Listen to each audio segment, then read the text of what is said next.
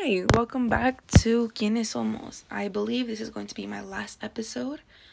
Um, I've uh, I'm gonna start working MET at my job, which is mandatory extra time. So if I don't go, I get fired. Can't get fired, you know. I gotta pay for school and other things, but yeah, uh, we're just gonna. I'm just gonna use this episode to reflect and to, yeah, reflect on what I've learned how far I've come, and all that razzle dazzle. I'd like to start off with a couple of TikToks I found.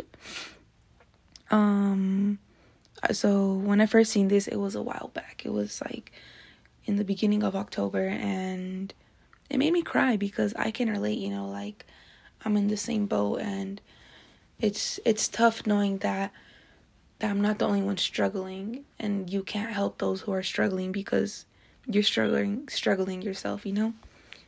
So yeah, let's get started with that. I'm gonna play the video right now, and it's just the audio that you really need to hear. Um, I believe it's a poem somebody made.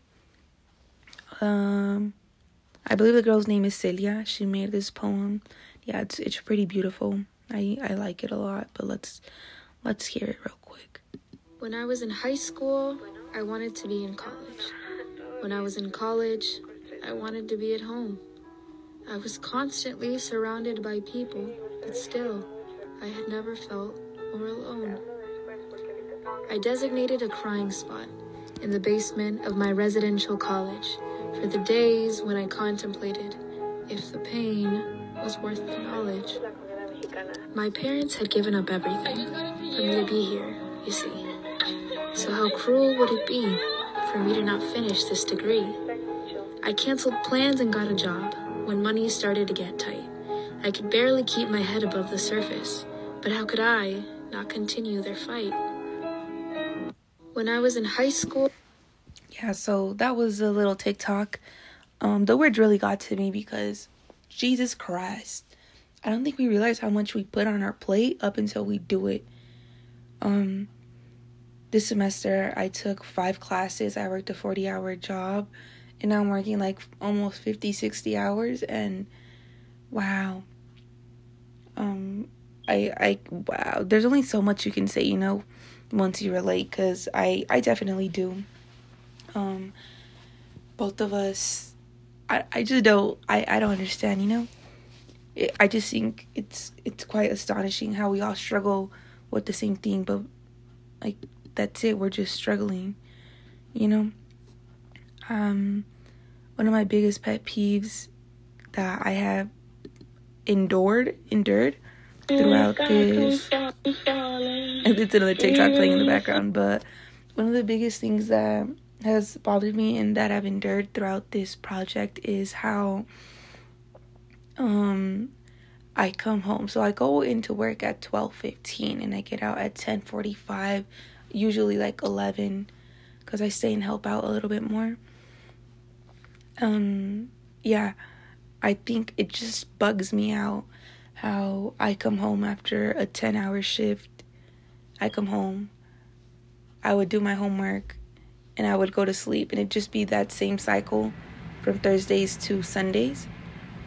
And my parents not my parents well one of my parents would call me lazy you know i feel like a lot of people a lot of parents don't realize how big of a struggle it actually is to go into college and to finish schooling and all that. It's such a, it's something that I don't know that baffles me because as parents they want the best for you but then they're pressuring you once you're trying to balance everything out it's just crazy because i definitely seen all of that during um, this semester at CCA, and it's just been wow. But I'm glad I did this project. I really am. Um, it took me a while to finish it and to edit half of the audio thingies, even though I didn't really edit them because I just think it's funny, you know. I would try to edit them, but then I would screw them up. So then I just go back with the original.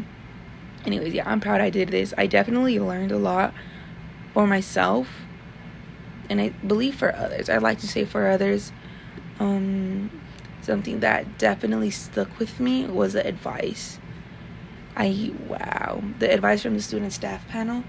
knowing it's okay to fail and it's okay to get back up and try it again and I I don't know. I don't think I would have been in the same place I am now if I wouldn't have realized that. I I'm I feel like I'm very ambitious and that's what has kept me going. But I mean, I don't know at the end of the day, you know. I feel like I'm just I'm just talking up to this point, but yeah, doing this podcast just reminded me of how grateful I am to be in the United States. Although sometimes I get a little bit frustrated that my parents couldn't be here. Well, they are here, but they couldn't be born here. They had to sacrifice so much. I am genuinely grateful for being a first generation Mexican American, a first generation student. And I just want I just want my parents to be proud, you know? Especially with the fact how a veces me siento como si no soy de aquí ni de allá, you know? I feel like I'm I'm too Mexican to be American and I'm too American to be Mexican, which is a whole different topic, but throughout this podcast it just made me realize that I'm I'm enough. Soy suficiente. You know, it's just nothing more, nothing less. I think it's just I think this is what I needed for sure. I'm really happy I got I was able to get the opportunity to do this. Um I was able to express my feelings regarding the American dream how it affects everybody. I was able to take a lot of advice from first generation students who happen to be alumni at CCA. And I was able to interview a very close friend of mine. And throughout the semester, I actually I also did projects that really helped me out with my with myself, you know, in a personal level. And just yeah, I yeah. Thank you, Ms. Robley, for giving us so much creative freedom and for being really flexible with me. but yeah, I love this. I wish I could do it again. If I, I to be honest, I think I'm gonna continue this podcast for myself and just throw it into uh ways I can educate myself more because I feel like I'm still pretty ignorant on the subject. There's always room to grow, you know, for myself and the podcast. So yeah, um, let's see what the future holds. I I genuinely don't know what to say, but yeah, thank you for listening. Yeah, um, I don't know what else to add. Yeah.